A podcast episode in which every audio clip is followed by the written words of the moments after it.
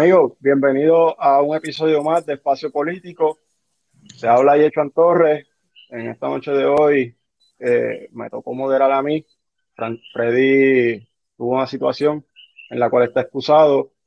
Suleimán también se excusó. Esperamos que ya en el próximo episodio se puedan incorporar nuevamente o si les surge que puedan salir de los asuntos que están resolviendo antes y se pueden conectar, estarán con nosotros. Como siempre, me acompaña Iván Rodríguez. Saludos, Iván.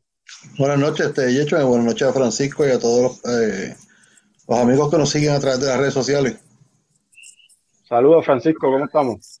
Saludos, Yechuan, saludos, Iván, a todos nuestros seguidores aquí en Espacio Político. Pues en la noche de hoy vamos a tocar varios temas. Como saben, estamos cogiendo los martes de análisis, como era ya de costumbre, eh, en el podcast en formato audio. Los jueves siempre vamos a tener un invitado. Este próximo jueves vamos a tener a José Bernardo Márquez, candidato a representante por acumulación por Movimiento Victoria Ciudadana. Así que los esperamos el jueves a las 8 y 30 de la noche para que sintonicen esa entrevista. Bueno, muchachos, eh, la política de Estados Unidos ha estado bien activa y mucho más caliente que la de nosotros aquí en Puerto Rico.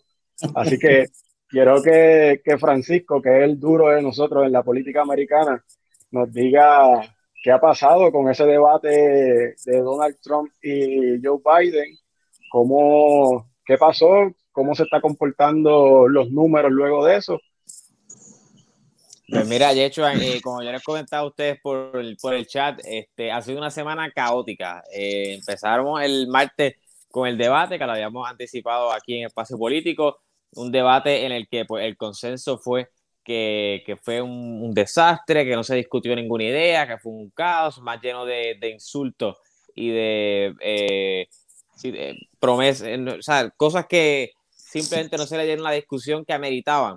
Para el pueblo estadounidense, el debate más visto en la historia, 100 millones de personas eh, se conectaron y lo vieron, pero lamentablemente no hubo una discusión de ideas, eh, más bien pues se interrumpían constantemente tanto Trump y Biden, un poco más Trump que no dejaba a Biden cuando era su turno, pero también pues Biden le dijo payaso, ¿por qué no te callas? Así que fue un, fue un circo. Lo que vimos, eh, nadie debe estar complacido de ese debate, pero cuando pensábamos que ya la semana no iba a poder estar más cargada, porque el sábado había sido el nombramiento de la jueza, el Supremo, el domingo la revelación del New York Times de las planillas de Trump, el martes el debate, pues el jueves, de jueves para viernes, en la noche, eh, una asesora del presidente, una de sus asesoras más cercanas, Hope Hicks, da positivo al COVID, y el presidente tuitea, bueno, la primera dama y yo estuvimos en contacto con Hope Hicks, vamos a hacer la prueba, vamos a tener aislamiento. Tres horas después, las noticias que le han dado la vuelta al mundo han sido las portadas de todos los periódicos, hasta aquí en Puerto Rico. Trump eh, dio positivo al virus, su esposa Melania también. Y esto ha sido eh, otro espectáculo más, como solo Trump eh, lo puede hacer y nos ha tenido acostumbrado en los últimos cuatro años. el presidente dio positivo y hay un brote en la Casa Blanca. Y esto empezó con lo que se llama un super spreader event, un evento masivo en el que se contagian sobre 10 personas. Esto pasó el sábado 26 de septiembre, que fue la ceremonia en el Rose Garden en la Casa Blanca, en la que Trump nombró a Amy Coney Barrett al Supremo, y ahí pues todo el mundo sin mascarilla, o la gran mayoría de las personas, cero distanciamiento, eh, un, ese jardín estaba empaquetado, o sea, esto no había nada de distanciamiento, sin mascarilla, eh, andaba positivo sobre 19 personas. Hasta el momento, incluyendo los asesores más cercanos al presidente, su director de campaña, su bodyman, eh, su propia esposa, Chris Christie, el gobernador de New Jersey, eh, Stephen Miller también, o sea, todos los asesores más cercanos del presidente dieron positivo a este virus, tres senadores también, eso es interesante porque dos de ellos están en el comité de los jurídicos que va a valorar la nominación de Amy Coney Barrett y sabemos que lo habíamos discutido en el episodio pasado, republicanos están contra el reloj para hacer esa confirmación, no pueden darse el lujo de, de atrasarla unos días más, tienen que hacerlo lo más rápido posible. Ya vamos a hablar de cómo está esa nominación en el Senado Federal.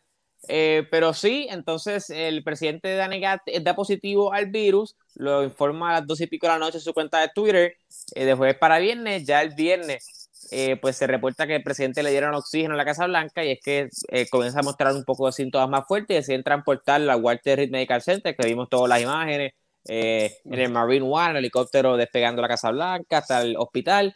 Allí está, siempre se mantuvo tuiteando, eh, estuvo eh, enviando videos a través de las redes sociales, o sea, realmente siempre iba al presidente.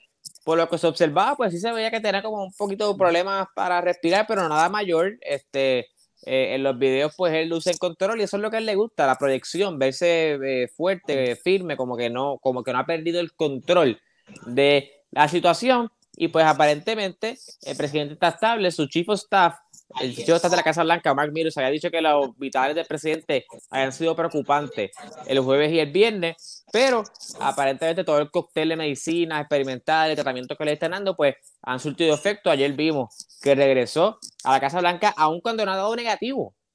O sea, él sigue, él sigue siendo positivo al virus. La Casa Blanca no ha informado que ha dado eh, negativo al virus eh, siguen saliendo más casos. Media hora antes de yo estar aquí, eh, Stephen Miller dio positivo, que uno de sus asesores más cercanos, su secretaria de prensa.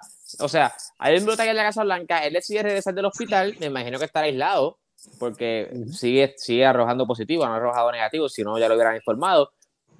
Y esto pues ha cambiado el estado de la carrera completamente. Mañana es el primer debate vicepresidencial, pero el próximo debate entre Trump y Biden el 15 de octubre y Trump dio negativo el primero de, octubre, así que esa ventana de 14 días se cumple positivo, ahí. Positivo, positivo. Pues dio positivo, exacto. Hay que ver si de aquí a allá, pues Trump arroja negativo al virus. Eh, Biden dijo que él sí quiere debatir, pero que si Trump está negativo, si, si de aquí al 15 arroja negativo, pues, pues, no, no, van a debatir. Ellos pueden debatir de dos áreas, de dos áreas diferentes. Ellos pueden entender que pueden hacerlo. Eso sería una posibilidad hay que ver si, porque esas son ideas que se negocian con ambas campañas, si las campañas están de acuerdo. Nadie va a querer perder y ningún canal de televisión tampoco va a querer perder hacerlo. O sea, sabemos que es un hombre extremadamente sobrepeso, tiene 74 años. Súper alto riesgo, súper alto eh, eh, riesgo. alto riesgo a lo máximo. Eh, como tú mismo dijiste ahora mismo, Francisco, si él se salió positivo el primero de octubre. Se supone que los peores síntomas, estaba yendo ahorita a la doctora eh, Coelho, o sea, los peores, primer, los peores días son los primeros 10. O sea, que hasta pasado, hasta dentro de cuatro días no vamos a saber, no le van a poder hacer la primera este, prueba de positivo o negativo. Tendría que llegar el día 14 y tú dices que es el día 15 para que certificasen. Exacto. si no están negociando eso hasta ahora, están fritos. ¿No me entiendes? Exactamente. como tú dijiste, si el primero fueron 100 millones, la expectativa de ver este debe ser mucho más todavía. La gente quiere ver para, presidente. para ciertos círculos, específicamente por eso.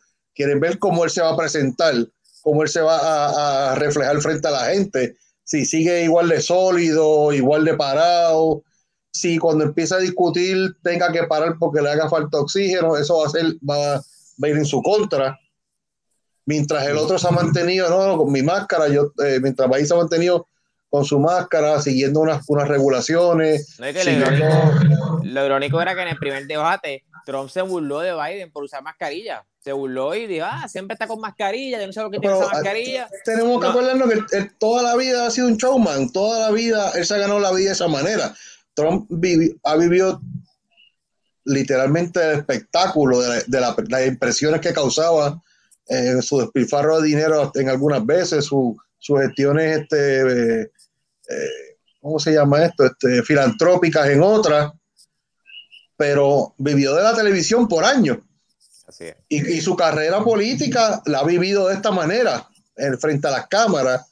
el Twitter, tú sabes que él es un, gatillero malo del, del, Twitter. o sea, él no tiene control del Twitter. Él es lo que piensa, lo dice y salga el tiro por donde salga que es una de las cosas que se le ha criticado toda la vida por eso. ¿Tú me entiendes? Que a veces le funciona, sí. Que a veces no le funciona, muchas veces no le ha funcionado. Como tú hay dices. Que, hay que ver cómo entonces esto alterará la, la, contienda presidencial de aquí al 3 de noviembre, ya lo que hace un poco más de tres semanas. Eh, Biden ha retirado sus anuncios negativos, ¿verdad? Por la constitución. Trump siguió con sus anuncios negativos. Biden tiene una ventaja de dinero muchísimo más que Trump, eh, de sobre 100 millones. Eh, cash on hand, que es como le llaman, para poner anuncios. Vamos entonces a lo que va a ser el primer debate, primer y único debate entre los candidatos a vicepresidente, que usualmente no es un debate que la gente le preste tantísima atención, porque pues el vicepresidente no.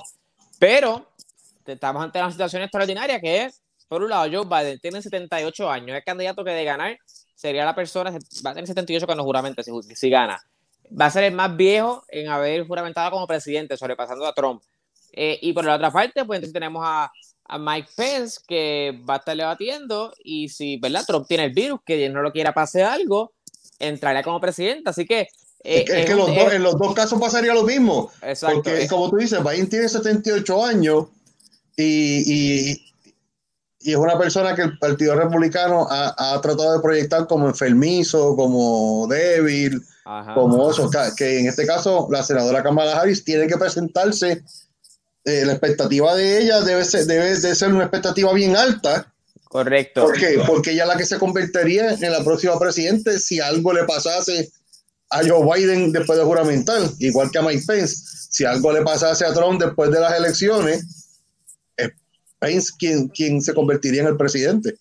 Así es, y Kamala Harris, pues en su ejecutora en el Senado Federal, ella también está en el Comité de los Jurídicos que se ha encargado de evaluar a jueces y ella era fiscal de distrito en San Francisco, luego fue eh, Attorney General, la Secretaria de Justicia en California, o que ella es una prosecutor, ella es una persona eh, que está acostumbrada a hacer contrainterrogatorios, o debe poner ahí entre las cuerdas a Mike Pence en algún momento del debate. Y el debate de vicepresidente usualmente son más bien eh, los candidatos atacando al candidato presidencial del lado opuesto, lo que sus candidatos quizás no hicieran, el que está, eh, ¿verdad? El candidato presidente quizás no lo haga directamente, aunque en el debate pasado lo hicieron pues estos se van un poco más, eh, más bajos contra los ataques más duros.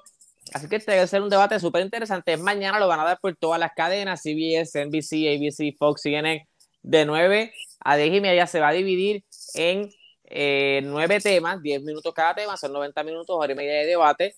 Eh, Susan Page va a ser la moderadora. Y interesante, el debate, ellos van a estar sentados, ¿verdad? La moderadora, la moderadora va a estar de frente y los candidatos van a estar sentados así, uno al lado del otro. Pero antes la distancia era de 7 pies. Ahora, eh, por eh, solicitud de Kamala Harris y su campaña, van a estar separados por 13 pies de distancia cada uno y eh, rodeados por una, un plexiglas, como una pared de cristal, para que no, ¿verdad? Para prevenir el contagio. Exactamente. Eh, eso va a ser bien novedoso, la primera vez en la historia que vamos a ver un debate de esa, de esa magnitud. Con eso, el, el viernes hubo uno de Lindsey Graham y Jamie Harrison al Senado por South Carolina, que también estaban así, eh, con distancia y con el plexiglas alrededor de cada uno.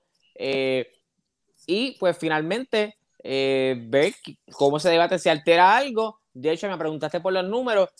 Trump, eh, Biden ahora mismo eh, tuvo un despegue en todas las encuestas y le voy a dar dos ejemplos. Un medio que es percibido más liberal como CNN tiene a Biden arriba por 16%. Un medio mucho más conservador, el Wall Street Journal, tiene a Biden arriba por 14%. Estas son encuestas post-debate. La de CNN fue post-debate y la gran mayoría se condujo luego de que se revelara el positivo del presidente.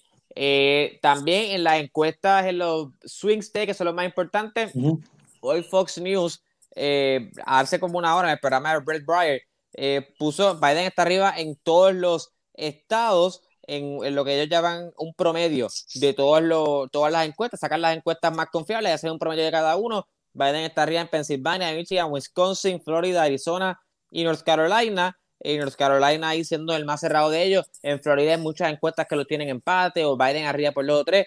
El punto es que Trump no está adelante en ninguna encuesta. Eh, Hillary, luego de su primer debate, nunca tuvo esta ventaja que Biden tenía, tampoco en las encuestas. Así que, como dije en el episodio pasado, una carrera relativamente estable. Hoy el equipo de Trump sacó sus anuncios de Ohio y Iowa porque pues, están quedando sin dinero. Y esos son estados que Trump se proyectaba que podía ganar. Ahora mismo Biden está ante la encuesta, pero Biden sigue inundándolo con anuncios eh, porque tiene una ventaja en dinero. Trump va a alocar entonces esos recursos a estados que necesita ganar, si no, eh, no llega a los 270 votos electorales como Florida, Pensilvania, Michigan, Wisconsin. Eh, pero ese es el estado de la carrera luego del debate, luego del positivo de Trump. Hay que ver cuándo el presidente entonces arroja negativo y si se le celebra el próximo debate presidencial, que sería el 15 de octubre. El tercero está pautado para el 22 de octubre. Biden dijo que quiere debatir. Obviamente Trump entonces tendrá que arrojar negativo para eso. En otras notas, hoy el presidente tuiteó que no va a haber paquete de estímulo hasta después de las elecciones. Esas negociaciones llevan estancadas ya semanas y semanas. La semana pasada había rumores bien fuertes de que el secretario del Tesoro, Steve Mnuchin, y la presidenta de la Cámara Federal, Nancy Pelosi, estaban a punto de llegar a un acuerdo, pero no se concretó. Los demócratas quieren un paquete de 2.2 trillones, los republicanos uno de 1.6. No hubo acuerdo, así que ya Trump dijo que hace tres días, hace tres, desde el hospital había tuiteado que quería que esto se hiciera. Hoy ya tuiteó otra cosa diciendo que no, que hasta después de las elecciones. Es interesante porque un presidente que está atrás en todas las encuestas y las encuestas eh, opinan que la gran mayoría de los americanos están a favor de un segundo paquete de estímulo. Y, o sea, eso no es nada negativo para Trump, es más dinero, más dinero directo, cheque a los americanos a tres semanas de las elecciones, es un anuncio importantísimo que le que será un consenso bipartidista, así que será un logro, aún así se rehusó a hacerlo, él es lo que está enfocado es en que se confirma su nominada al Supremo a la jueza Amy Coney Barrett. ¿Y qué está pasando con eso? Pues tres senadores republicanos han dado positivo al coronavirus. Ya Mitch McConnell, el líder de la mayoría del Senado, dijo que los procedimientos van, que el Senado no va a estar en actividad hasta el 19, o sea, no van a aprobar ni confirmar un hasta el 19 de octubre, pero las vistas públicas de los comités, que es lo importante, porque ahí que se va a dar la vista pública de Coney Barrett, la primera vista pública va a ser el 12 de octubre. Y eso, todos los, los ojos del mundo van a estar puestos en, en esa vista, que Kamala Harris está en ese comité, así que también debe ser una plataforma para ella exponerse y lucir bien. Eh, el 12 de octubre comienzan esos meetings. Eh, como dato curioso, ella, la jueza, la nominada, ya había dado positivo al virus en verano. Ella había tenido el virus. Eso te iba a preguntar si ahora le hicieron las pruebas ahora, porque fue su, en su actividad de, de, de nominación Correcto. Y que no vaya a salir positivo en estos días. Sí, entonces pero sí que se tranque el bolo.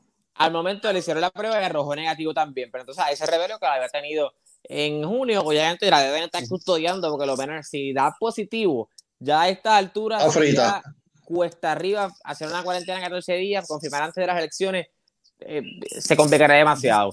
Eh, nada, hay que esperar que estos senadores republicanos se recuperen para que lleguen a, que en lo que de aquí a que se votó a que esa, nominación llegue a un voto en el Senado, debe haber suficientemente tiempo eh, para que se recuperen y que nadie más se infecte, los republicanos cuenten con los votos. Mitch McConnell lo dijo, ahora mismo el enemigo número uno que tenemos eh, oponernos a esta nominación es el coronavirus.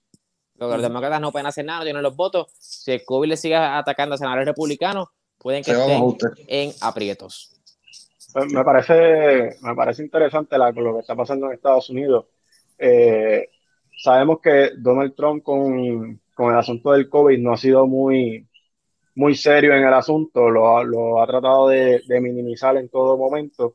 Y luego de, del debate que nos enteramos que da positivo a, al COVID-19, tanto él como su esposa y todo ese show para llevarlo entonces a, al hospital, pues hace ver, lo, lo hace ver como como que minimizó la cosa, pero entonces ahora sí la cosa es seria y luego sale un video de él eh, quitándose la mascarilla y haciéndose ver el fuerte, pero se veía, no sé si pudieron ver el video, se veía como respirando fuerte. Sí, tenía lo que quiere decir, porque que una persona obesa y, mayor, ¿tú me entiendes? Lo, lo, que quiere decir que, que no es lo que, lo que él tanto está diciendo, que que ahora está más fuerte, que siente mejor, pero tenemos que, entender que, como ha salido en, otros medios, que el presidente tiene acceso a, la mejor medicina, tiene acceso a los mejores médicos, cosa que no todos los, ciudadanos tienen acceso a, todo eso. Así que vamos a ver cómo, cómo sigue corriendo la cosa. Pero el asunto con, con el estímulo eh, económico. Yo creo que era una piedra fuerte, una piedra angular fuerte para él para de camino a las elecciones y que él ahora se haya echado para atrás a, decir que, sea después de las elecciones, pues de verdad no sé qué carta está jugando. Eh, habría que, analizar bien a fondo eso, porque entonces si, si lo ajoraba ahora, era una buena carta de camino a, a, su reelección. Estaba dando dinero a, los americanos, pero el decir que no también hace ver, por otro lado, quisiera ver como que con todo lo que está pasando, las encuestas en su contra, Joe Biden eh, arrasando en, todo, en, todos estos estados, haría ver como si indirectamente estuviera enganchando los guantes y se estuviese dándose como por perdido. No sé cómo tú lo ves, Francisco, pero hay, son como unas variantes ahí que interesantes que hay que mirar. Ciertamente hay gente que ha hecho esa misma apreciación, este Jason, porque hace tres días le estaba tuiteando que quería ese estímulo, que trabajaran, que get it done, fue lo que él tuiteó.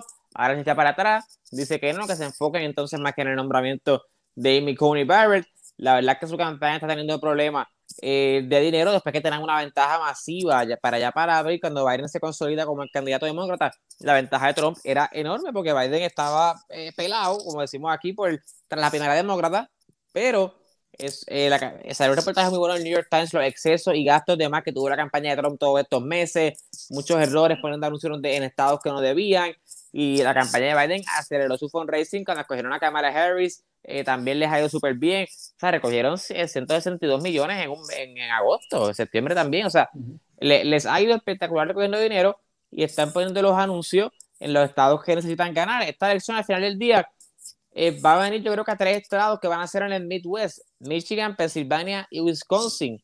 Si Biden gana esos tres estados, aunque Trump gane Ohio, Florida, North Carolina, Arizona, no, tiene mayoría. No, no, tiene los 270 votos. Eh, así que, y al momento yo Biden sigue ganando en la encuesta, yo no veo qué más puede hacer la campaña de Trump porque tratar de pintar a Biden como un socialista, como un radical, no les ha funcionado. La gente no les ha comprado ese cuento. O sea, esos eran, si acaso, Elizabeth Warren y Bernie Sanders, pero la gente sabe que Joe Biden no es socialista ni comunista ni de la extrema izquierda, es visto como el más moderado, el más de centro dentro del Partido Demócrata. Eh, así que eh, también intentaron definir a Kamala Harris, no pudieron, hay que ver cómo ejecuta mañana el debate, salvo un error eh, enorme o, una, o un October Surprise, que es lo que se le llama cuando salen cosas así explosivas en el mes de octubre, como por ejemplo la carta del director del FBI, James Comey, 10 días antes de la elección en 2016, diciendo que estaban reabriendo la investigación en los emails de Hillary Clinton. Mucha gente piensa, y yo creo también que eso le costó la fue uno de los factores mayores para costar la elección a Hillary. Así que nada está escrito en piedra, pero ciertamente hoy Joe Biden está encaminado a ganar a Donald Trump. Hoy, esperemos que, que, pueda cambiar. Sí, no, y, y, todo esto es percepción. Si él sigue enfermo de aquí al primer debate y no se puede, al próximo debate que es el día 15 y no se pueda dar, o sea, está frito, porque un, un, tercer debate que sería, tú el 22. El 22. A escasos 9, 10 días, de las elecciones, no hay que, si él no puede cumplir con el próximo debate y mantener el empuje que, el empuje que tuvo en el primero, o sea, y me refiero al empuje de, de atacar, de pararse, de mantenerse discutiendo, o sea, respirando y discutiendo a la misma vez por hora y media, y la gente lo percibe, está frito.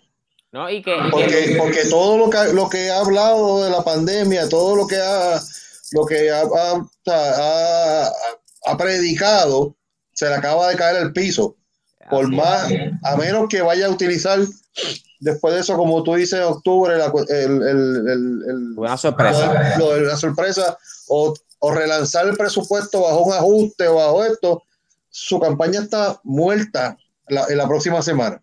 Y, y, como, y, eh, la expectativa estaba en ese primer debate, un debate desastroso eh, para Trump. tampoco fue bueno para Biden, pero Biden era el que estaba arriba y no perdió terreno. Al contrario, las encuestas aseguran que ganó un poco más terreno. ¿quién, perdió fue Trump? Quien perdió el debate al final del día fue Trump. Y si no logra hacer algo, si no logra lucir mejor los próximos dos, eh, así es. Tiene que sobrevivir el próximo. Si sobrevive el próximo, está en la, pelea, si no logra sobrevivir y llevarlo, y, vuelvo a lo mismo, que la gente no lo perciba asfixiado, ahogado, dame break, dame esto, está frito. Así. Pues vamos a, ir pasando al otro tema. Eh, vamos ya, vamos a ver qué pasa. La política americana está bien interesante. Vamos a ver qué pasa de aquí a la, a la próxima semana cuando estemos grabando nuevamente. Pero quiero llegar a Puerto Rico, vamos a aterrizar a Puerto Rico, ya vamos a salir un poquito de lo que, de lo que hay en Estados Unidos. Acá, está un poquito más, más lenta, más lenta y aburrida la campaña de acá. Sí, la, la, la, política aquí está, está lenta, no sé qué, le, hace falta un poco de sazón como está pasando en Estados Unidos, pero eh, quiero hablar un poquito del COVID-19. Sé que nosotros hemos tocado este tema ya anteriormente en, en, este, en este podcast, en episodios anteriores, pero últimamente lo, lo estábamos llevando de, porque los candidatos no lo estaban trayendo dentro de sus debates, que para nosotros aquí hemos dicho que es sumamente importante. Quiero darle unos números a, a los que nos están escuchando, nos están viendo. Hay un total de, de casos confirmados de 25.635 casos confirmados, 26.102 casos probables y un total de muertes de 696. Eh, sigue subiendo el COVID. Eh, aquí en Puerto Rico pues comenzamos muy bien, comenzamos cerrando todo y todo un orden, pero al pasar de los meses hemos visto que ha predominado más la fuerza económica en el país y se ha, se ha reabierto total. No es que, no, que yo esté en contra, pero eh, creo que debe ser más regulada. No, no se están llevando unos controles y no sé si es la misma percepción que tienen ustedes, pero yo percibo que ya es como si la gente pensara que se acabó el COVID y, el gobierno piensa lo mismo, no hay COVID, porque ya todo parece como si, como si todo operara normal y, no hay controles. Ahora mismo, una de las partes que, me preocupa mucho dentro de, esta situación del COVID-19 es la, la situación en el Departamento de Educación, con la educación a, a los niños de aquí en Puerto Rico que pues, se, le, se, le le entregó a algunos eh, tablet o, o, laptop, pero todavía hay un montón de, personas que no tienen equipo electrónico para poder eh, tomar sus clases. Eh, eh, sigue siendo un reto el que pues, pues tienen la computadora, pero hace falta el internet. Y pues, he conocido personas que, que me han dicho que por lo menos una persona tuvo que dejar de trabajar porque no podía trabajar y al mismo tiempo estar en, en la casa dándole clase al niño, porque entonces el padre pasa a ser como el maestro, el maestro pasa a ser un, prácticamente un homeschooling. Pues entonces, pues pone a, a, a muchas familias en un entre la espada y la pared, porque no es lo mismo cuando mandaban al niño a, a, la escuela a coger clases y se iban a trabajar y los recogían por la tarde. O si había horario extendido, pues tenía, no salían a las 3, salían a las 5. Ahora están eh, en sus casas tomando clases, pero al reabrir la economía y ya prácticamente todo ha vuelto a la normalidad en el sentido que ya eh, los trabajos están comenzando, la gente está comenzando a ir a trabajar, pues pone, pone las familias en aprieto. El, el, y más cuando en el caso de personas que, madres solteras o, padres solteros, que también hay el caso, que son una sola persona para bregar con, con el niño, más tienen que trabajar, pues ha, sido un reto grande. Que, que ustedes perciben con el COVID aquí en Puerto Rico. Mira, esto llevamos seis meses aproximadamente, un poquito más, un poquito menos, desde, que esto empezó, eh, yo entiendo que, que, no, cuando, cuando, trancamos, cuando trancaron la gente al principio, ah, nadie se sentó a analizar qué iba a pasar después que lo empezáramos a abrir la economía. Y me explico. Eh, hay, hay negocios o hay, o hay esta, actividades económicas que podrían funcionar, eh, que, se, que podrían reinventarse, por ejemplo, los negocios de, de los restaurantes, eh, eh, empezaron con los delivery, se empezaron a crear aplicaciones, se empezaron a unir bajo unos, bajo unos pequeños grupos de, de, de comerciantes. empezó a, yo creo que cuando más el Uber Eats ha empezado a, salir, todo el mundo lo utiliza y hay otras aplicaciones que también se pueden utilizar para pedir comida y pues uno podía recogerlo, te las enviaban.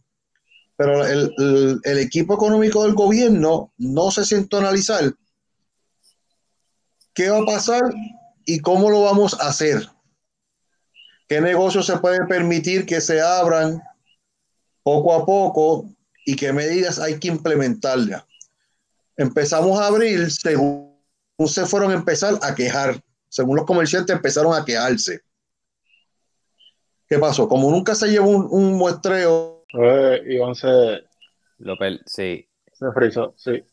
Mira, pues, sí, siguiendo por esa línea también, este, Jecho y amigos que nos sintonizan, eh, ahí, bueno, sí, sí, para que Iván termine su punto y después. No, termina, ahí. No, pues mira, yo creo que eh, esta situación, pues, eh, la gente también, en cierto sentido, distraída también por la contienda electoral que ya estamos tan cerca, pues la gente hasta ha perdido un poco el interés. Llevamos desde marzo, siete meses. Con esto, ya la gente, pues, en cierto modo, tiene como que fatiga de escuchar el COVID, COVID, todo el tiempo. Al igual que como ocurrió cuando las primarias, esas, dos semanas, esas últimas dos semanas, la semana extra, todo el mundo lo que estaba pensando era las primarias. Ahora son las elecciones, así que veremos si después de las elecciones esto sigue eh, en ascenso, la, la, la causa de positividad, y de ser así, pues yo creo que van a tener que tomarse medidas más restrictivas, pero yo no preveo cambios, eh, ninguno, eh, antes de las elecciones. Lo, lo, que pasa es que, Francisco y, y lo que pasó fue que fuimos abriendo, reaccionando a la queja de los comerciantes. Según protestaba este, pues vamos a ayudar a este. Entonces aquel este, allá brincaba y decía, ah, pero si él puede, ¿por qué yo no? En el caso de cuando empezamos con los restaurantes y los chinchorros empezaron a pelear. Pues vamos a meterle mano a los chinchorros, pero vamos a dejar los restaurantes abiertos. Vamos a aumentar los restaurantes, pero entonces volvieron los cafetines y los chinchorros por allá para protestar. Eh, vimos que eh, se llevó un pleito por los gimnasios, que lo llevó el profesor, este, quien fue profesor de nuestra universidad, Hernández Acevedo, licenciado Hernández Acevedo. cuando eh, se recomendaba que la gente hiciera ejercicio, que la gente, pues para mantenerse en forma, para mantener los pulmones eh, funcionando, pues no vamos a trancar los gimnasios. Ah, pues vamos a cerrar las playas, no vamos a abrirlas. No, primero puedes ir a hacer ejercicio. Pues todo el mundo quería hacer ejercicio para la playa. O sea, eh, que, hemos ido reaccionando, pero el equipo económico de la gobernadora se olvidó de los pequeños negocios, de las universidades. Entonces, eh, como fue reaccionario la solución, pues no, encajaban unas con las otras, no van a encajar nunca. y, eso es lo que llevaba al problema que tenemos ahora. Mira, yo creo que, que en Puerto Rico comenzamos muy bien siendo proactivos eh, en la parte de cuando comenzamos a trancar. Luego de, ser proactivo y, llevar una, una, estructura de cómo se, se iban a hacer las cosas, pasamos a ser de ser proactivo a, a reaccionar a lo, que, a lo que estaba pasando. No anticipábamos nada. Entonces, eh, como tú bien indicas, como se percibía que cada vez que un sector económico protestaba, pues entonces vamos, vamos a atenderlo. Pero entonces teníamos el problema de que no tenemos las suficientes pruebas para hacerle, hacer las pruebas necesarias para tomar una decisión. Eh, no, eso fue de 38 millones de las pruebas. Sí, pero, pero eso, eso es otro tema que ya, ya hemos tocado anteriormente. Pero entonces, al tener nosotros la problemática de que no tenemos las pruebas suficientes para hacer las pruebas que se necesitan para tener un conteo correcto de, de saber cuántas personas realmente están contagiadas en Puerto Rico, pues tomar una decisión de voy a trancar o voy a reabrir, pues realmente no, no la está haciendo con la mayor cantidad de, de, alternativas que tenga encima de la mesa posible. Estás bien reducido a las alternativas que tienes para, para atajar el, el COVID-19. Pero las fuerzas económicas son las que, las que han sobrepasado lo que, lo que sería el sector de la salud que el sector de la salud ha tenido otra problemática, que en medio de una pandemia se despidieron empleados, enfermeras, Eh, Porque estamos, siendo reaccionarios a la economía. En el caso de, los hospitales, como está eh, hablando ahora mismo, se despidió un montón de gente cuando los hospitales estaban empezando a recibir millones de dólares en ayuda del gobierno federal. ¿Qué pasó? Cuando se le empezó a cuestionar a los hospitales que cómo era posible que estuviesen despidiendo gente cuando estaban recibiendo millones de dólares del gobierno federal en ayuda del gobierno estatal, todos ellos frenaron sus actividades y empezaron otra vez a, a, reclutar la gente. Lo mismo nos ha pasado con los hoteles, con los casinos. Se les exigió primero a los casinos que hicieran unas mejoras, hicieron las mejoras. Se les exigieron a los gimnasios, se hizo los gimnasios pero, pero con, los hospitales tienen que tener cuidado. Eh, con los hospitales tiene en el asunto de, de, que estaban recibiendo unas ayudas porque trajeron la gente para atrás, pero era porque había unas cláusulas que, que tenías que tener X cantidad de, empleados trabajando. ¿Dónde está el dinero que te dio el gobierno federal para hacer eso mismo, para, para, para ayudarte? Porque el, el, el, dinero que envió el gobierno federal no fue para pagar la nómina de los empleados de los hospitales. O sea, era para, para ayudar a la subvención de los gastos por el COVID, esto y lo otro, pero el problema es que entonces demuestra que, los hospitales, se, como, como tú estabas hablando ahorita y como lo hemos hablado muchas veces, se han convertido en un negocio que cada vez que ellos quieren, este, ¿cómo te explico? Eh, tratar de llamar la atención o tratar de, de, traer a la palestra pública alguna situación que ellos entienden que le afecta a ellos, pues ¿por dónde pican? Pues por el empleado primero. ¿Por qué? Porque el empleado, como estás diciendo ahora mismo, está unionado, se va a ir a quejar, va a venir, va, a, venir a la unión, van a ir a la palestra pública, van a traer problemas y el hospital que va a decir, ah, yo se los dije que ese era el problema. O sea, es que también se convierte, como tú dices, en un juego, en un juego político. Sí, sí, ciertamente hay, que, hay que exigir más eh, en este asunto y y como hemos hablado en los debates, se, ha tocado muy poco. Hay un debate ahora, eh, el 22. Sé que han habido foros en este proceso, desde el debate anterior que nosotros analizamos, han habido varios foros de diferentes eh, este, áreas del sector de la salud, el sector ambiental, ha tenido diferentes foros. Eh, no han tenido mucho mucho auge por ahí que, todo el mundo sepa de que, de que están esta semana de la pobreza infantil en Puerto Rico. Ese, ese debe estar bien interesante porque es un problema serio en Puerto Rico. Sí, ese bien, hoy había uno, creo que era el ambiental. Sí, pero estaba, estaba, confrontando unos problemas técnicos según ley antes de entrar aquí a, la transmisión. Y... Sí. Sí, yo, yo, también estaba leyendo, parece que tuvieron problemas y no. Sí, pero de hecho también van a ver. No, no lo habían hecho. Sí, y también van a haber debates a la candidatura como senador residente. Eh, van, a uno. Ah, van, a haber dos, uno, va que son dos días corridos, uno el 28 de octubre por eh, Guapa y entonces el segundo que será por Telemundo el 29 de octubre. Así que ya todos los candidatos y candidatas confirmaron. Va interesante ese debate entre Jennifer, Aníbal eh, y el resto de los candidatos. Eh, pero yo creo que ya. La gobernación también en Telemundo, que creo el que es 22, el 22. sí. Ese ya sería. El mismo día, del último día del, del, del, último debate de los presidentes. Ahora que caiga en cuenta, sí, exactamente. Interesante, ahí estaré yo cambiando entre canal y canal. Pero yo creo que en el caso de los de comisionados residentes ya están muy cerca de la fecha de la elección, o sea, son muy pocos los indecisos, tres días antes o cuatro de una elección. Eh, habrá que ver, Aníbal, sabemos que es muy... Eh, ha sido muy efectivo en sus debates en el pasado, particularmente aquellos de 2004 contra Pedro Rosselló.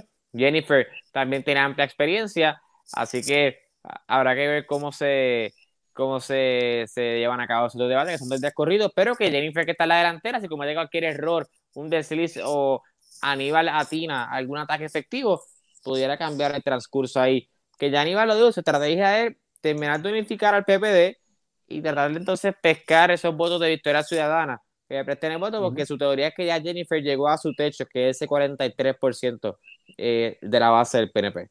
Sí, en, el debate que falta, esperamos que hablen de, del COVID.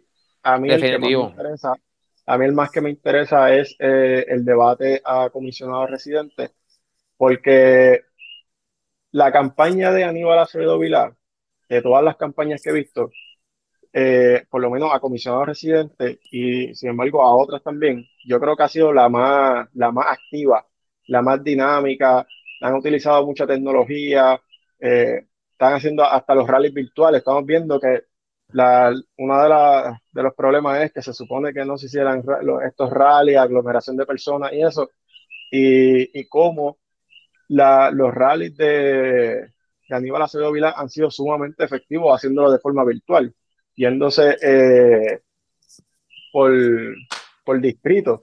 Se va por, por cada distrito y monta en la guagua tanto al candidato a Senado, representante, alcalde, y dan su discurso de forma virtual. Yo creo que ha sido una, una buena jugada. He visto los, los anuncios de ambos candidatos. Eh, ya en esta última semana han sido anuncios bastante fuertes. De... ayer, viste que sacaron ayer de la ex representante, ex primera dama eh, Titi Gándara, en el que básicamente le, le, habla directamente a Jennifer González, le dice, deja de atacarnos a mí, a mi familia. Eh, ¿Verdad? Un poco delicada la situación, este, pero esa contienda eh, ha tenido sus anuncios negativos de parte y parte. Jennifer se fue full negativo en el debate anterior en contra de Aníbal Acevedo Vilá. Aníbal sí había regado algunos por las redes, pero la campaña de Aníbal la tiene al palo. O sea, todas las semanas es una conferencia de prensa denunciando algo distinto. Hoy denunciaron eh, algunas votaciones eh, de Jennifer controversiales en el Congreso. La semana pasada le denunciaron que se había ausentado de 95 votaciones. La anterior a esa, los, eh, los viajes a 38 países. Eh, después lo de los mil millones de Medicare. O sea, la campaña a nivel tiene una ofensiva que toda la semana le saca algo distinto a Jennifer. Y Jennifer, pues sí le contesta eh, que esto es falso, lo otro, pero no le están sacando realmente más allá de ese anuncio negativo. Que, que, fue un anuncio, pues, pues bueno, porque fue un anuncio fuerte en contra de Aníbal. Pero la campaña de ella pues la tiene al palo toda la semana, no, le está dando tregua. Y, y, sabiendo ella lo, lo el expertise de Aníbal en lo, en lo estratega político, debió haberse preparado mucho antes de esperar esta última semana para poder contrarrestar de alguna manera, fuese mediante la, eh, las redes sociales, fuente comunicados de prensa, debió haber preparado un, bagaje o un, un, ¿cómo te digo? Un, un resumen de todas sus actividades, de todo lo que había hecho, pero debió haber analizado también, como estaba hablando, todas las veces que no vine, cuántos viajes he dado, ¿Cómo voy a contrarrestar todo eso?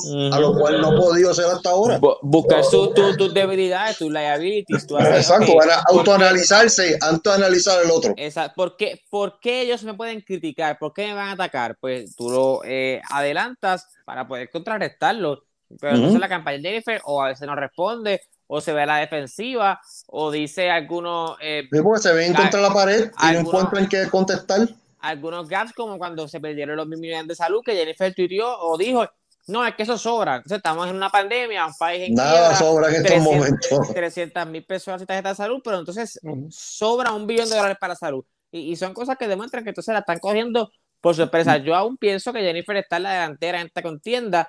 Aníbal es muy hábil, eh, lo ha demostrado en el pasado, sí, sí. si logra cerrar esa brecha. Eh, pero yo pienso que también esos debates son ya muy tarde. Este, según lo que los mismos medios han dicho, era Jennifer la que se estaba eh, un tanto negando a debatir hasta que finalmente aceptó. Imagino que tratando de aplazarlo lo más posible. Sí, eh, aguantando, aguantando los golpes, pero, pero el comentario de mil millones sobran en un sistema como el Medicare es erróneo, es, del saque. Tú no sabes de qué, de qué está, este, no es que no sepas que no está hablando, es que estás contestando porque está en contra de la pared. Pero algo que, que, que hay que analizar es que yo creo que Jennifer González eh, siempre apostó a que ella tiene un, factor positivo mayor al de Aníbal Acevedo Vilá y ella pensó que, pues, que iba por, aunque Aníbal Acevedo Vilá es un candidato fuerte, pues pensó que lo, negativo que se podía decir de Aníbal Acevedo Vilá eh, del pasado iba a ser tan fuerte que le iba a mantener en una delantera amplia. Y ciertamente al comienzo Jennifer González tenía una ventaja en la encuesta sumamente amplia, pero al pasar de los meses y las semanas hemos visto que la campaña de Aníbal Acevedo Vilá ha sido una campaña sumamente dinámica, sumamente hasta juvenil. Eh, con, la edad que tiene Aníbal Acevedo Vilá, yo creo que de las campañas más juveniles que, que la lleva de una forma que tanto toca el sector de, personas envejecientes como tocan jóvenes, como tocan personas... Eh, Oye, la famosa campaña de, la foto del vaso de Aníbal, de Aníbal con el vaso colorado, lo que hizo fue hacerlo más famoso. Yo creo que la campaña de Jennifer se confió y dijo, no hay manera de que esta persona que tuvo una gobernación de la cual tú realmente no puedes recordar eh, muchos logros, al contrario, lo más que hubo fueron controversias por el gobierno compartido, que no vamos a discutir ahora, eh, y que una persona que atravesó el caso federal, ella dijo, yo soy la política con el índice de, favorabilidad más alto, yo estoy cómoda, yo debo ganar, pero la campaña ¿Se confió? La, ha puesto en la defensiva. Yo no estoy diciendo que Caníbal va a ganar, yo, yo aún lo veo súper cuesta arriba que él con, con, todo su... Aníbal se puede esperar cualquier cosa. Con, exacto, con todo, con todo, su bagaje, pero la verdad es que yo creo que la campaña más efectiva eh, de entre los candidatos a la gobernación y gobernador reciente ha sido la de Aníbal, porque es que toda la semana le saca algo a su oponente y la, y la pone y que tú no te, No te puedes ir en lo personal con la... En, cuando me digo a lo personal, a la familia. La familia es algo que siempre ha sido sagrado. ¿Tú me entiendes? Y tú intentar hacer campaña atacando a la familia de un contrincante es la manera más fácil de perder. Porque la gente, por más que tú digas, eh, hizo esto, hizo lo otro, se llevó aquí, rompió allá, esto y lo otro, esa espinita de la familia siempre toca, le toca en el centro del corazón al boricua y el boricua hasta ahí va a llegar, hasta que tú le toques a la familia. y al, tú meterte con la familia de alguien, es algo que para la gente es sagrado y no se perdona son muy pocas las veces que, que, alguien haya algún candidato haya tocado la familia de alguien y haya sobrevivido esa jugada. Sí, eh, ya casi para finalizar este tema, para llegar al, último, tenemos que ver que la campaña de Aníbal Acevedo Vila ha sido tan efectiva que ha cerrado la brecha de tal forma que tan cerca de las elecciones ha tenido que poner a Jennifer González a correr, que ha tenido que recurrir al ataque eh, a la familia, que como Francisco mencionó ahorita, eh, la esposa de Aníbal Acevedo Vilá sale en un video eh, diciéndolo. Así que hay que ver con qué estrategia viene Aníbal Acevedo Vilá, que vemos que todas las semanas le saca algo y le saca algo sumamente efectivo, que uno esperaría eso entonces de, de Jennifer González, y no lo ha hecho, lo que ha sido es reaccionar a lo que, a lo que Aníbal Acevedo Vila eh, hace en su campaña y eso la pone en una desventaja. Hay que ver qué pasa de aquí, pero yo sé que yo, yo concuerdo con, con Francisco, es, un, es una cuesta bastante empinada, pero Aníbal Acevedo Vila es un estratega bastante eh, de grandes ligas. Y lo ha hecho antes. Y lo, lo, ha, lo, ha, logrado ya. Estando ha sobrevivido antes. O sea, ¿quién iba a imaginar que después de 12 años, ah, después de perder por 224 mil votos en el 2008, en el 2020, en el brazo de Vilá, iba a estar el candidato en, la, carrera para comisionado residente? O sea, eh, eh, es, es, como él logra reinventarse. Y no es eso, o sea, Doña Piti no hace mucho volvió a, al testimonio que el cáncer le, sea, de que volvió a dar eh, positivo a cáncer. O sea, y, y, con dos dedos de frente, o sea, tú te vas a ir a lo personal primero con una, con una persona que tiene una condición de cáncer que en este país es algo que, que, que el cáncer de mujer, o sea, es, un tema que tú no debes, y perdonando la expresión, tú no debes joder con eso.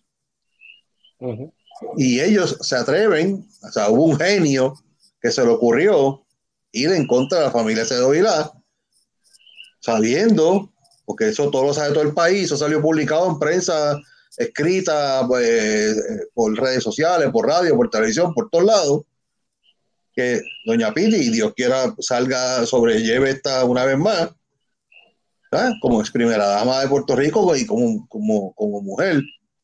aparte de discrepancias eh, políticas, son cosas que yo respeto con, más fervor. Tú no debes ir en contra nunca, nunca. en contra de la familia de nadie y menos en la situación en que se encuentra Doña Piti, ¿sabes? Es, ilógico que se hayan corrido esa maroma.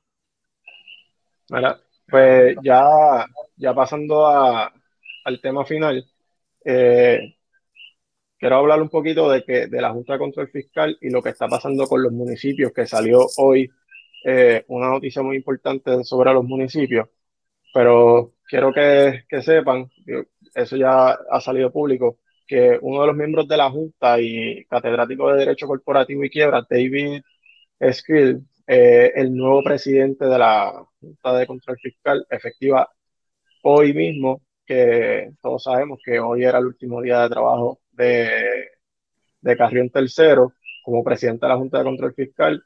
Hoy hay un nuevo presidente, eh, fue, llegó por voto unánime, no, no hubo no hubo controversias más allá dentro de la Junta para, para que fuera el presidente. Quiero saber la, la, reacción de ustedes ante esta nueva, un nuevo presidente y qué podríamos esperar de, de la Junta de Control Fiscal con un presidente nuevo.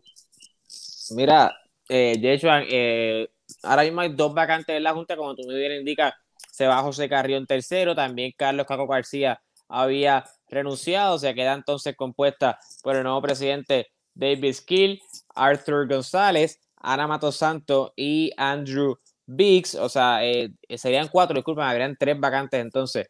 En la Junta, eh, David Skill es un republicano, fue recomendado por el líder de la mayoría, Mitch McConnell, eh, republicano, a, ¿verdad? a ser parte de la Junta.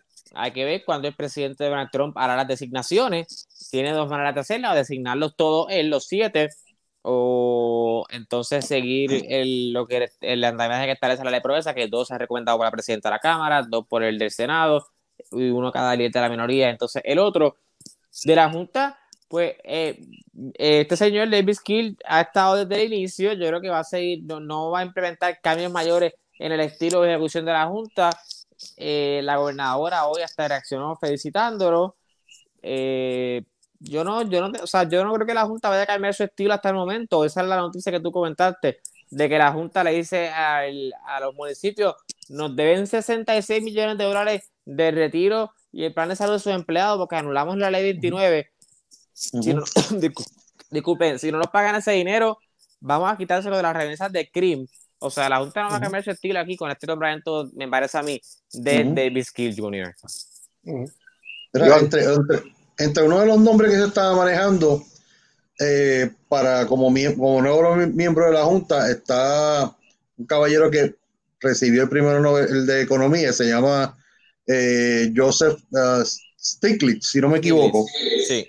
Stiglitz, estaba el contramirante Peter Brown, que ya lo conocemos, que anda dando bandazos por ahí hace unos cuantos eh, meses. Está Javier Ortiz, que tuvimos el placer de conocerlo en el verano del 2019 cuando fuimos al, Congreso de los Estados Unidos. Eh, es. una persona que es controversial hasta cierto nivel. Es puertorriqueño, es de Ponce, soldado retirado eh, y es un eh, fue el, el, primer, el único puertorriqueño en el comité de transición de Trump y es contratista del gobierno ahora mismo. Eh, estaba Peter Brown y no me acuerdo otro nombre, ah, no me cabe a la mente ahora. Pero vemos como, como, como están diciendo ahora mismo, que la Junta no va a cambiar su modus operandi.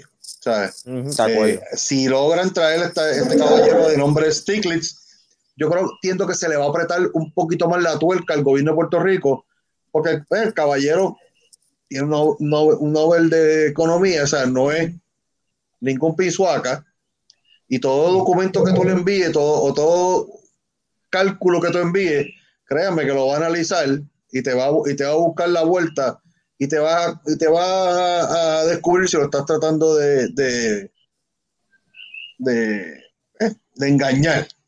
hemos visto como aquí los presupuestos toda la vida se han cuadrado a fuerza de deuda y, ese es el problema que tenemos ahora. Y, como dije una vez, esto fue un castigo que nos buscamos entre comillas nosotros mismos. Y cuando digo nosotros mismos, fueron los políticos de este país. No fuimos nosotros, porque tú y yo no, no, no presentamos presupuesto. Lo hacen ellos. Y que se cuadró a fuerza de préstamo y a fuerza de, porque cada cuatro años, con el chihichi político, había que prometer, prometer, prometer, prometer y soltábamos la chequera para abajo, chambón para abajo, y nadie nunca pues, tomó en, consideración que en algún momento los chavos iban a acabar y que tenemos unas deudas y, y tenemos unos acreedores que también hubo unas negociaciones que unos bonos que se vendieron como carne a bomba, pero se los ofreció pagarse como si fueran filete miñón. ¿Tú me entiendes? Y ahora pues estamos en el problema que estamos. Yo creo que yo concuerdo, con ustedes en que yo creo que la, Junta de, Control Fiscal va a seguir en, su modo operando y no va, no va a haber mayores cambios. Eh, su filosofía siempre ha sido la misma. Eh, yo creo que, que los municipios, eh, pues, digo, Puerto Rico en general tiene un reto bien grande pero estamos viendo que la Junta de Control Fiscal comenzó en el, en el Estado, arriba, en el gobierno central, y, y, ya comenzó y bajó hacia los municipios. Y los municipios en, ya de por sí venían con unos retos económicos, y ahora que la Junta de Control Fiscal está entrando a los municipios, pues se están apretando aún más. Con la ley 29 se trató de hacer, de darle un respiro, pero pues, anularon la, ley 29, que, la Junta de Control Fiscal la peleó en los tribunales, y han tenido que pagar un dinero, ya habían pagado, los municipios habían pagado un dinero ya eh, a la que había pedido la Junta de Control Fiscal, pero como Francisco dice, le, está diciendo, me debes todavía 66 millones de dólares y yo quiero que me lo pagues ya. O sea, para el efecto es, vamos, quiero que nego negociar contigo, vamos a hacer un plan de pago, pero me tienes que pagar ya. Y eso pone a los municipios contra la pared porque no estamos como hace unos meses atrás que no, que no había COVID. Ahora los municipios tienen un problema también que con lo de economía. Eh, la economía se va al piso, entonces no, no están recaudando la misma cantidad de dinero porque los negocios cerrados, la, la, economía se trancó y se redujo. Pues entonces, tú poner ahora a los municipios contra la pared y decirle, vamos a negociar, pero me tienes que empezar a pagar ya. Y entonces yo estaba viendo una noticia que decía que para noviembre tenían que estar pagando una, una ya una están pidiendo una, están pidiendo una onceava parte en adelanto a sacar de la remesa. Pero, pero eh, están tomando una acción o una actitud que es la misma que están tomando los acreedores con los bonos del pueblo de Puerto Rico. Y la, la gran diferencia es que esa actitud en contra de unos municipios puede obligar a muchos municipios a cerrar, por lo mismo que tú estás explicando ahora mismo. O sea, la economía está en el piso. Hay, hay municipios que están trabajando con, con lo que dicen, lo que los americanos llaman lo, eh, lo, lo o sea, es la persona que tengo que traer aquí por obligación, que es el recogido de basura una vez a la semana, eh, alguien que me atienda el counter, alguien que el manejo de emergencia, los CDT, los que tienen CDT y los, y, los cuarteles abiertos, y tengo el resto del personal que muchos municipios ya venían trabajando y teniendo problemas económicos hace años, con empleados a cuatro horas, seis horas. Ahora mismo hay muchos que ni siquiera están trabajando. son gente que están, no sé si los municipios como el gobierno central, que le han estado pagando a sus empleados eh, todo el tiempo. No podría afirmarle eso ni negarlo pero esta actitud de la Junta de Control Fiscal llevaría a los municipios a cerrar, a muchos municipios, específicamente del centro de la isla, pequeños como Las Marías. Eh, ¿Qué otros municipios así? Este, sí, Utuado, Florida, que ahora mismo están apretados. Yo, y si tú empiezas a quitar la remesa, los terminas de ahorcar. Yo creo que eh, el cierre de los municipios es crónica de una muerte anunciada. O sea, la Junta lleva meses, si no ya años, insistiendo en esto. Tal como dijo Jason, se enfocaron primero en la reestructuración de la deuda del gobierno central. Ahora le echaron el ojo a los municipios. No les han dado tregua. Llegaron a la ley 29 a impugnarla hasta los tribunales. O sea, los alcaldes no pueden decir que estaban desprevenidos, porque se lo llevan diciendo meses. Ah, que estamos en una pandemia, ah, que, que vino María, pues, pues, ok, pero ya han pasado tres años de María eh, y, han seguido insistiendo. Ellos no han cambiado su discurso y con este nuevo presidente tampoco lo van a hacer. Ya estaba en la Junta, tiene esa misma filosofía. y el que venga tampoco lo va a resolver, porque no va, no va a echar para atrás. El gobierno, la, la, la filosofía de la Junta es que el gobierno central no va a seguir subsidiando a municipios que no puedan mantenerse solos. Es tan sencillo como eso. Municipio que no pueda subsistir eh, por él mismo, municipio que tarde o temprano va a ser. Y que me pague las utilidades del gobierno central. Si me debes 200 mil pesos luz, me las tienes que pagar. Si me debes 100 mil pesos agua, me lo tienes que pagar. Si me debes este edificio público, te voy a cerrar el edificio. ¿Sabes? Los municipios, como está diciendo este Francisco ahora mismo, tienen que reinventarse o empezar a cortar funciones haciendo eh, los consorcios, los consorcios, Para, para, para poder eh, abaratar costos o, crear nuevos ingresos, porque como tú dices, la Junta no va a seguir, no, ya lo dijo, que el gobierno central no va a seguir manteniendo eh, oficinas inoperantes e insolventes. Mira, yo creo que los municipios, al igual que el gobierno central, eh, estamos en tiempos que tenemos que salirnos de la caja y tenemos que pensar fuera de la caja. Y entonces tenemos que buscar nuevas fuentes de ingresos. Y los municipios tienen que apostar a eso. Yo creo que muchos alcaldes han, han hablado sobre, sobre esta problemática. Eh, creo que los, alcaldes y los que son candidatos a, alcaldía tienen que, empezar a, tienen que comenzar a trazar propuestas y estrategias para ver cómo van a resolver este asunto cuando, cuando entren a, a, la alcaldía. Tanto los que son candidatos que vayan a entrar nuevos como los que vayan a, la reelección, que yo sé que muchos de los que van a, a reelección, que ya son incumbentes, han estado trabajando en esto, pero los municipios, eh, yo lo había mencionado en uno de los episodios anteriores, han sido un poco tímidos en la parte de los consorcios. Yo creo que los municipios tienen que explotar esa herramienta que tienen de los consorcios y comenzar a hacer alianzas. Lo hemos visto con la alianza, el consorcio que se hizo, el, el ABC, que es el de hay Bonito, el bonito Calle y Sidra. El, bonito Barranquit, no. El de, el, de, los permisos. El de la montaña. El de la montaña. El, de Calle, el bonito, y todos son por el centro de la isla. Es un, es un consorcio muy efectivo. Sé que han habido otros municipios que han hecho consorcios de seguridad, consorcios con el recogido de basura, pero es una herramienta que tienen que deben ser, eh, que deben explotar y deben ser más proactivos para reducir eh, costos y poder seguir dando un servicio de excelencia al ciudadano. Entonces, a mí me preocupa mucho eh, que la Junta de Control Fiscal sea tan eh, exigente en, esta, en esta parte, porque sí, ya vamos, pasaron tres años ya del huracán. Vinieron los terremotos, que todavía no hubo un año de los terremotos. Viene la pandemia y entonces, tú poner contra la pared a, los municipios en este aspecto eh, pone en juego eh, muchos empleos, porque entonces un municipio que, que tú pones contra la pared, que no tenga el dinero para pagarle a los empleados, porque la Junta de Control Fiscal dijo, o me paga o yo voy a hacer que, que de, la, de la remesa eh, te saquen más de ahí saquen más de ahí para pagarme a mí y no lo cojas tú.